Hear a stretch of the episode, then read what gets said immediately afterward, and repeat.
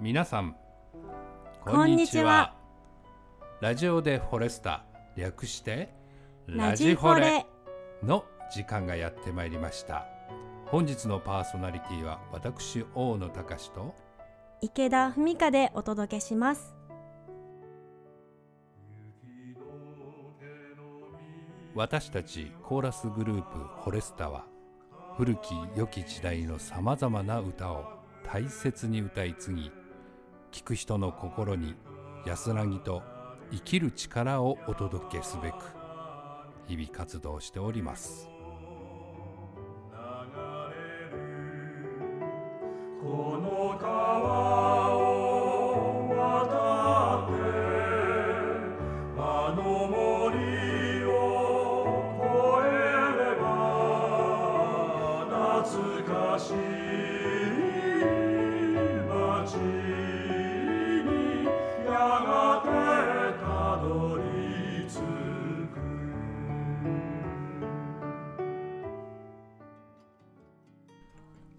えー改めましてラジフォレ始まりました、えー本日は新小岩にある池田さんのスナックふみかよりお届けしております。いやせめて銀座がいいですね。銀座が銀座がいいですね。そこそこは否定して あじゃあ銀座にしておきましょうかね。はい、えーもう外はね夏のように暑い。まあ梅雨入りもしましたけれども、池田さん、えーこの自粛時期どのようにお過ごしでしたか？そうですね。あのツアーがあるとやっぱりあまりできなかったうん。自炊をとことんやってましたね、あ自炊。とコンロを買って一、はい。人で焼肉とかも結構しました。はあ一人焼肉。はい。あと煙出ない。煙はまあ出ますけど、うん。新聞紙とかをすんごい引いて油を 飛んでも大丈夫なようにして楽しんでましたね、うん。あとあの大野さんよくやってらっしゃる筋トレ。おう。筋トレ結構やりましたね。あら。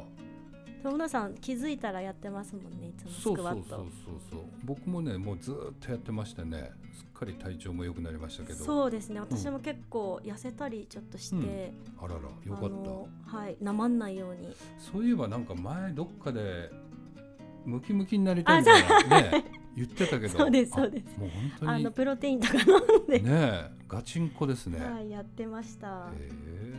はいまあ。なんかまあお家大好きなのでうん。基本的にあの自粛ストレスとかはあんまりなくってそう今できることを楽しくと思って日々過ごしてました、ああはい。よかったよかった。まあ今フォレスター入って池田さんフォレスター入って何年目でしたっけね？えっと丸3年ですね多分、うん。丸3年ちょっとはい。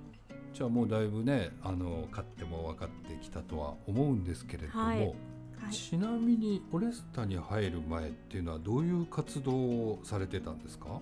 えっと私は、うん。あの大学院を出て、はい。オペラ日機械オペラ研修所をはいはい。卒業して、はい。すぐあのフォレスタのオーディションを受けたのであの外部のオペラに結構出演して経験をついて積んでっていうよりも、うんうんうん。あの勉強していた感じですねなるずっと。ほどねはい。割とそのもう社会に出てというかすぐフォレスタで。はい。ちなみにね社会が初めてですね社会がフォレスタが初めて。ああじゃあ、まあ、ちなみにね池田さんと僕20歳違うんですけれどもまあ池田さん入ったのがじゃあ18として僕がはい。今38ですからね、あそうですね、はい、またスルーしましたけどもね。あのはい。受け止めきれない。はい。すみません。受け止めてください。はい、えーじゃあその時大学院とかまあはい。日機会でオペラの授業もあったと思うんですけれども、はい。どんな役どころというか作品？はい。えっ、と大学院でははい。モーツァルトのうん「ゴシファントゥッテ」というオペラのねフィオルディ・リージをやらせていただいて、はいはいはい。二機会とかでは、うん。あのリゴレットのジルダとかああのビオレッタあ椿姫のビオレッタとかを主に結構やってましたね、ーなるほど、はい。去年ですね、はい。あの泣いた赤鬼あオペラやりましたけれども、はい。ね、作曲家の先生。はい松井先生、うんなんか。そうなんですよ。大学院で、うん。あの指揮をやっていただいててあのオペラの授業の指揮兼指導をしていただいてそこでとってもお世話になったので、うん。あのフォレスタでまたこんな形で出会えて、ねまた指導を受けることができて、うんとっても嬉しかったです。またね学生時代から社会に出て、はい、またね出会えるっていうのもまたはい嬉しいし不思議なねご縁だと思います。はい、その泣いた赤鬼に、はい、まあ去年やりましたけれども、はい、どうでした？そのいやもう楽しかった。あのメンバーこのメンバーでうん。やっぱりオペラっていうのをやるのが初めてだったので、あね。のメンバーのちゃんとしたお芝居とかも見るのも初めてだったし、うん。クラシックの発声うん。での生声もうん。お稽古中に、ね、ちゃんとたっぷり味わえて、あのいろんな面が見えて、うん。あのなんだろうなギュッと集中してみんなで一個作り上げるっていう感じがとっても楽しかったですね。またねあの作品が笑いあり涙はい、ありでねす。ごい良かったです。うんそして、まあ、発声も結構本格的ですからね。そうですよね、うん。非常に本当いい作品でしたよね。楽しかったです。またやりたいです。ね。はい。はい、ではこの辺りで一曲お聴きいただきます。えーエリチエメさんが歌われた新妻に捧げる歌を女性フォレスタでお聴きください。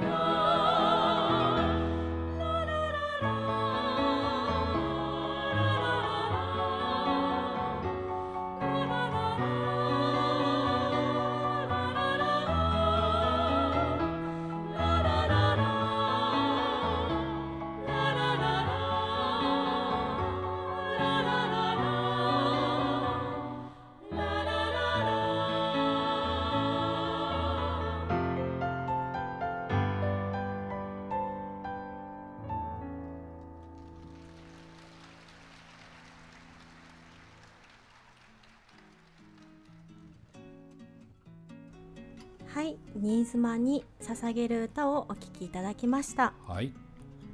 さて池田さん、はい、あのー聞いたところによるとなんかこの休み期間にはい。いちご飴 はい。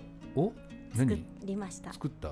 しょっちゅう？しょっちゅう。あ結構ハマってはそう一回やったらあの砂糖が固まらなくてですねああの悔しくってはいはいはい。すっごい調べて、えもう2回目で絶対に成功してやると思ってえ、うん。こう砂糖と水を測るところからちょっと汗をかきながらあもう一生懸命やって、うん。2回目もう綺麗に見事にあの伝言板に載せたと思うんですあがー。はいできました。うちもね実はチャレンジしたけどあ本当ですか？あの周りの飴はい。ドロドロになっちゃそう。って固まんないんですよね。結構難しいんですよ。なんかコツあるんですかね？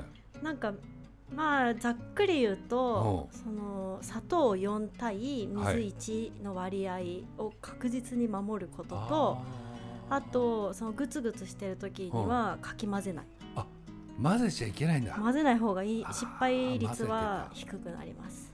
だってねあはのいりんご飴もそうだけどあのカチカチの飴がいいそもうんそうねなんですよ。そうそうそうなんですよ。私その飴をうん。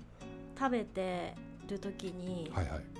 なんかちょっとこの音いいなって思いまして。え？あの飴を食べてる音ですね自自分のは がいいなと思いまして最近、ええ。あの ASMR ってちょっと前から流行ってるんですがあご存知ですか？はい。ASMR なんだろうキーボードをはい。こうタップする音とかはは。本をめくる音とかうんうんうん。そうあの水のが落ちる音とか。ああまあ日常の音ですね。そうですね。いろんななんか日常の音うん。を YouTube とかに結構上がっててそれをはい。それを聞くと癒し効果みたいななんだはあ。で私結構それ知ってたけどあんまり興味なかったんですけど、うんなんかあこれいいかもってちょっと思って、うん。その携帯で自分では いちご飴食べながら、はい。ボイスレコーダーでえ？撮って、うんえ自分のはい、ピッチャラクッチャラ言ってる 音はいはい。はい。それ食べてる音撮って聞いてみたら、はい。ハマっちゃってはあ。それがなんかあのもともと音フェチなんですけどね結構、うんうん。あ本当に音フェチなんだなと思って、はい。そこから YouTube とかを探すへとーあのケンタッキーを食べる音はとかあ。あのザクザクみたいなあバリバリみたいな音とかすいごい気持ちいい。っっていう自分の意外な一面を見つけまましたね。じゃあそれが本当にこう癒される。はい、まあ。癒される。なんか気持ちいい。なんだろう、落ち着く？うん、なんかほら波の音の BGM とかせせらぎとかよりもじゃないですね。自分のあのいやいやちょっと聞いてみてほしい。違い。癒される。くちゃくちゃは言ってないけど。あそうですかなんかパリっていう飴の音と。あなんだろうなんかその中のちゃんといちごのなんかじわって音とかも聞こえるんですよ。結構これで繊細に取れるんで。そうなんかそれがね結構ハマってそれにもハマって、うんでそうトマトとかそうぶどうもやったんですけど、はあトマト？トマトはあんまり美味しくなかったですね。皮がむけちゃってええ。食べる時にトマトの皮が抜けちゃうんですよ一緒に。うんうんうん。でなんかトマ生トなんだトマトの中身が出てきていきなり酸っぱいので、うんなんかちょっとびっくりするっていう。もうトマト単体だけになあですっちゃうみたいな。ね。飴とトマト分離みたいな感じに。なるほどね。はい。あんまりおすすめしなかったです。はあはい。じゃあいろいろ試した上ではいいいちごがやっぱり一番美味しかったですね。はあ。そう。で音フェチなので、うん。あの結構声人の声とかもはいはい。結構好き嫌いがはっきりしてて、ほう。あの話し声もそうだしええ。あの歌う声ももちろんあっへてでもともとその歌謡曲とか演歌とかすごい好きだったので、うん。そのクラシック以外にも。えうん。なのでなんかそういう曲めあのメロディーとその歌詞とその人の声があってあのいいんだよっていうのが自分の中にすごいあるんですよ。いろんな曲で。うんはい。だからそのフォレスタで自分が好きな曲を、うん。じゃあちょっとソロやってみてって言われた時の苦しさ、すごい苦しくって最初の頃。あれだからいいのに。はでもあれをやるからにはちょっと違う良さをうん。自分の歌でなるほどね。生み出したいって思ってそれが結構あの大変でしたね。まあでも楽しいですけど、瀬戸の花嫁は ルミ子さんが歌ってのそうなんですよね。ね。あの声でいいんですよなね。なんかそういうのがいっぱいあって。うん。なんとなくねわ、かる気がするけどもまあ、はい。またそういう歌をこう我々流に歌い継ぐっていうのもね、はい。またそうですよね。味ですもんね、うんそうそう。ねだからな頑張って。努力してはい。はい、さらにいいものをって別な角度でっていうそうですね。感じで、うんうん。はい、なるほどね。さて、えー次はフォレスタ質問コーナーです。さあ、えー今週はどんな質問が飛び出すのでしょうか、えーまず最初の、えー池田さんに熱いメッセージが、あはい、来てますんわでこれを紹介させていただきましょうね、えーラジオネームフォレスタ大好きさんからですね、えーメッセージ。はい。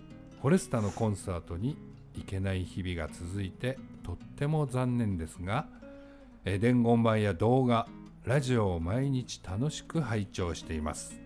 私は池田文香さんが大好きです。すごい。先日は伝言板動画ではい。宇宙戦艦ヤマトのスキャットが素晴らしい何度も繰り返して聞いています。だそうでうすわーありがたいです。嬉しいですね。嬉しいです。うん。もう何よりですね。ね、はい。あのスキャットもねなかなかドア玉の一番 大変だと思うんですけど、はい。結構緊張しますよねあの部分。あの大野さんのこだわりも強いな。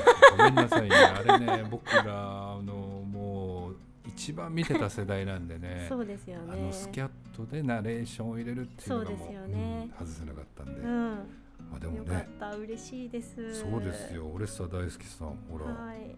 池田さんが大好きです。2回言った。素晴らしいですね。もう池田さんの声は世界一。はい書いてる。あ書いてないですね。はい。えー、とじゃあ続きましてもう一つはい。あります、えーリーダーへの質問です、はいはい。ペンネームちーさんより、はい。えー大野さんに質問です。お酒がお好きなようですが酔うとどうなりますか？そしてフォレスタメンバーでお酒が入ると変わる方はいらっしゃいますか？うんうん。とのことでした、なるほど。あのね、僕お酒、まあもちろん好きなんですけど、はい。そんなに量はね飲まないんですよ。うん。そしてもう飲んだらすぐ眠くなるんで、よくほら朝までとか、ううんん、部屋に帰ってからも一人でちびちびとかっていうのはね全くないです。へうん、ーもう1時間ぐらいでパッと飲んで帰ってガッと寝るっていう感じなんで。変わるっていうことはない。そうですねあんまり見たことないかうん、まあもしれない、眠くなるぐらいで。うん。だからまあフォレスタメンバーでお酒がお酒でか、変わる人？変わる人？ちなみにねあの男性メンバーねはい。あの飲めない。下校飲めない。が多いんですよ。そうですよね、そうですね。横様すごい飲むイメージあのね 一番飲むのはあの 間違いなく横山です顔色を変えずに、はい。普通にずっと同じ感じで飲み続ける感じですよね、ちなみにだからその一人でもね晩酌するあそう部屋でね、うん、話聞くけど全然変わんないですね彼もあねすごい、うん、淡々と。もう肝臓が強いんですかね。強いんですかね。だから顔色も変わんない。旅中でねちょっと疲れたんで今日はそれぞれでなんつう時も、はい。なんか一人でねお おしゃれなバーで飲んでるとか言ってましたけどね。まあうん。多分立ち飲み屋さんかどうかだと思うんですけどね、実は。うん、あとはまあ石川和夫、ああ有名ですね、うん、和夫君はお酒大好きですけども、好きですもんね。うん、あとはもう修理君も全然飲めないし。あそうですそうねですね。まあ酔っ払って変なんか一回酔っ払ってるの見たことありますね。あ。なんかあの広島カープがはい。勝って巨人が負けた時す ごい赤くなってそうそう。ちょっとやさぐれてました。そうそうそうそうそう。たまにねあのなんかあった時にね一杯だけ飲むんだけど、うんうんうん。あのもうねビールコップ一杯が致死量って言ってましたからあ致死量、うん真っ赤になっちゃってね。あー白いですしね。う。ん、だからそうですね。そういう意味では赤くなるぐらいでそんな表変するわけでもない。しうん。澤、田君も全然飲めないんでね。あただ彼は飲めないけれども、うんしょっちゅう携帯を忘れて、あ、あ、うん、それはちょっと有名ですね。有名でしょ、うん、もう今まで12回ぐらい忘れてますねはい多分ねはい、私が入ってからもありますもん。何回か。でしょ？はい。うん、もう会場に忘れるバスに忘それるれは気づかないんですよね。気づかないですでお店にすご忘れるいそれ。素晴らしいですね彼ははい本。当に縛られてないっていうこと。はい自由です えーそれでは番組を聞いていただいてのご感想メンバーへの質問などはこちらまでお願いします MORI アットマーク数字の 40sta ドット net もう一度言います。MORI これで森と読みます。アットマーク数字の 40STA STA これでフォレスタドット NET もしくはフォレスタエンターテインメントホームページのラジオでフォレスタのページにフォームがありますのでそちらをご活用ください。はい、えー皆様のお声お待ちしておりますそれでは、えーここでもう一曲お聴きいただきます加山雄三さんが歌われました「お嫁においで」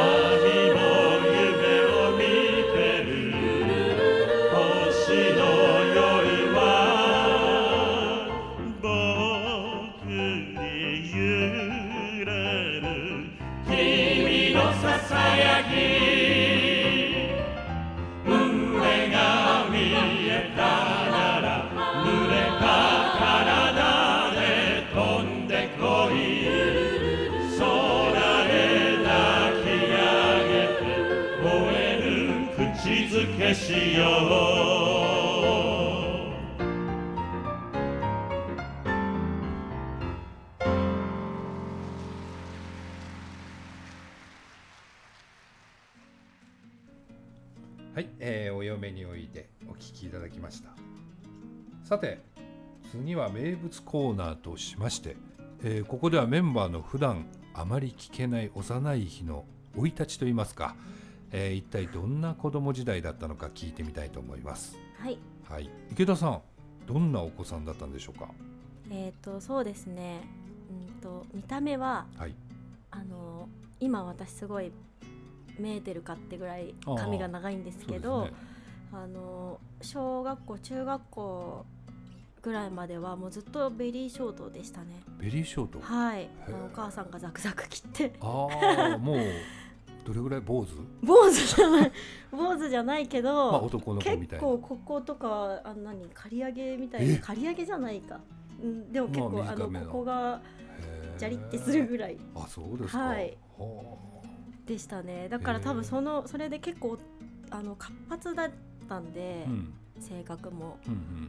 だったんであの男の子にすごいよく間違えられて多分その反動で今すごい髪を伸ばしてるっていうのもあるかなと思いますね。はい。あのかけっことかうん。木登りとかすごい好きで。あそうあビワとか金柑とか取ったり。へえじゃあ運動も得意、はいあ運動すごい得意です。なんかリレーの選手とかでした。あそうです そうでした。えちなみにじゃあその中学とかはい。あの部活とかどうしたんです？部活は、えっと、バドミントン部に入っていて、はあはなんかダブルスだったんですけあど、えあの中学校立川の中学校の大会でうん。1位でした、え？ダブルス、ね、そうなんです。ダブルスなんです。へえ、そうあじゃあ相当本格的にというか。そうですね。運動と音楽がすごい好きでしたね、はい。はい。じゃあその例えばその後高校とかも運動をやったんですか、運動高校に入ってからは、うん。あの軽音部。はい。そうですね。あの合唱部が強くっていうあの制服が可愛いっていう理由で、あ。えー高校を選んだんですけど。え合唱部に入らずに、入らずにあの、うん。合唱部のなんですあの、ね、決まりが結構厳しくて、うん、あの本番1週間前はなんか白ソックスでこうスカートの丈はこんぐらいであの暑くても上まで締めてみたいなのがすごいあってすごく厳しかったんです、うんそれがあの思春期の私にはすごい辛くって、はいはいはい。あの嫌でうん。軽音部に入って、あー。ちょっとベースとかをベース？はい。やっーてみいましたね。あそうですか、はい。じゃあベースも今でも弾けることは弾ける？今そうですね。全然弾いてないんで弾けるかわからないですけどでもやってましたあねそうですか。僕もね高校から20後半ぐらいまでずっとベース弾いてたんでね。本当ですか、うん、あの今今はも弾いてますよ。あ本当ですか、すごい。ロック好きだった。ちなみにどういう音楽が？え私もロックすごい好きなんですよ。あの洋楽邦楽ありますけれども。へえっとどっちかと邦楽ですね。邦楽？邦ロックが好きです。え。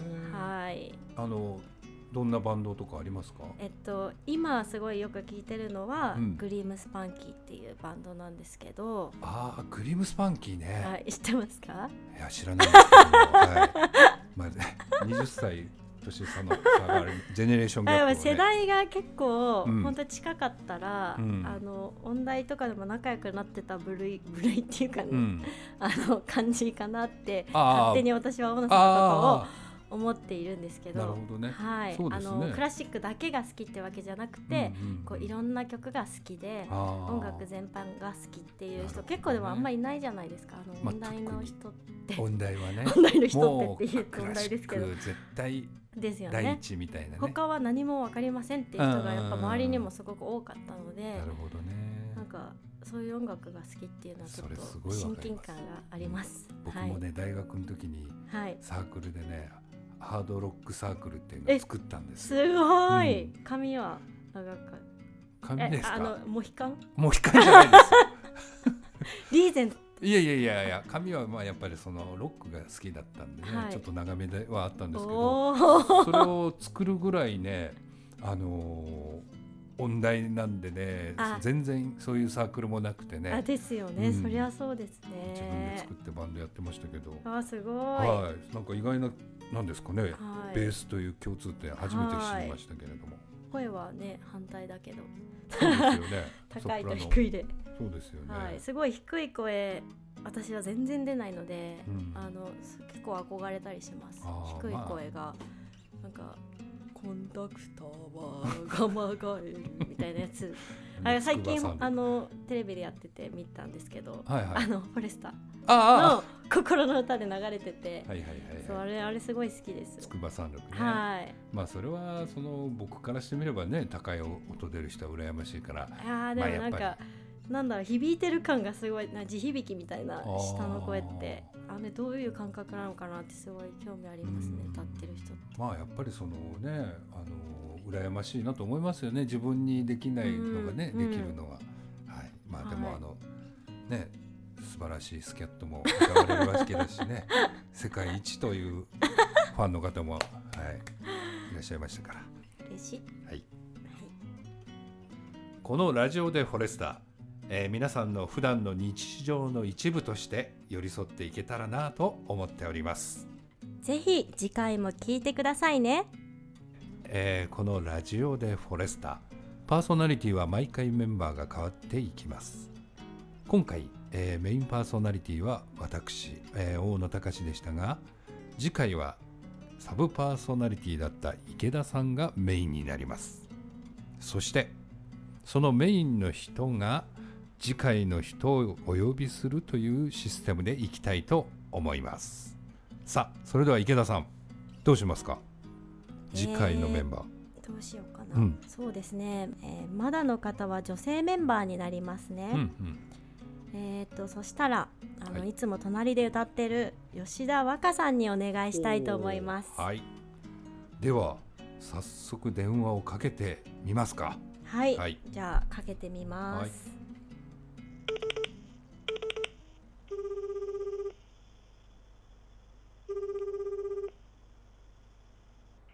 もしもし。あもしもーしはい。和歌さんですはい。はい。あのただいまラジフォレを収録中なんですがはい。はい次回のラジフォレにぜひ出演をお願いしたいのですが合はい言葉知ってますか、もちろん知ってます。おおさすがおーではいきますよはい。はい次回のラジオデフォレスタに出演お願いできますか？オッケー。ラジフォだレけごめんなさい。はい。はい、はい。では次回もお願いします。はい。よろしくお願いします。ははーい。失礼します。よかったですね。はい。では。はい。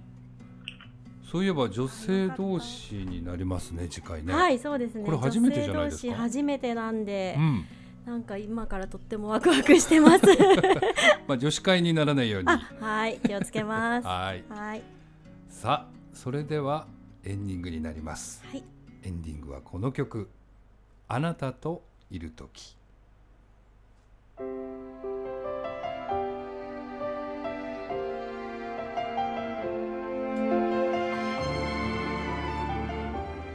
また次回ラジオでフォレスタ略してラジフォレ。でお会いしましょう。さようなら